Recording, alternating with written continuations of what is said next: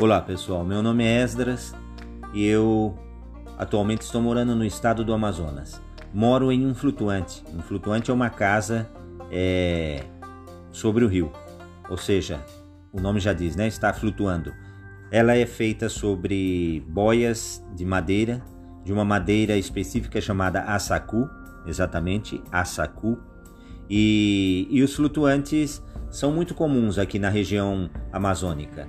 É, Existem flutuantes modernos feitos sobre boias de metal ou plástico, mas o meu é um flutuante simples, regional, tradicional aqui da região. E eu vou estar falando sobre exatamente isso, a, a vivência em um flutuante. Vou estar passando um pouco da minha experiência e contando como é viver em um flutuante.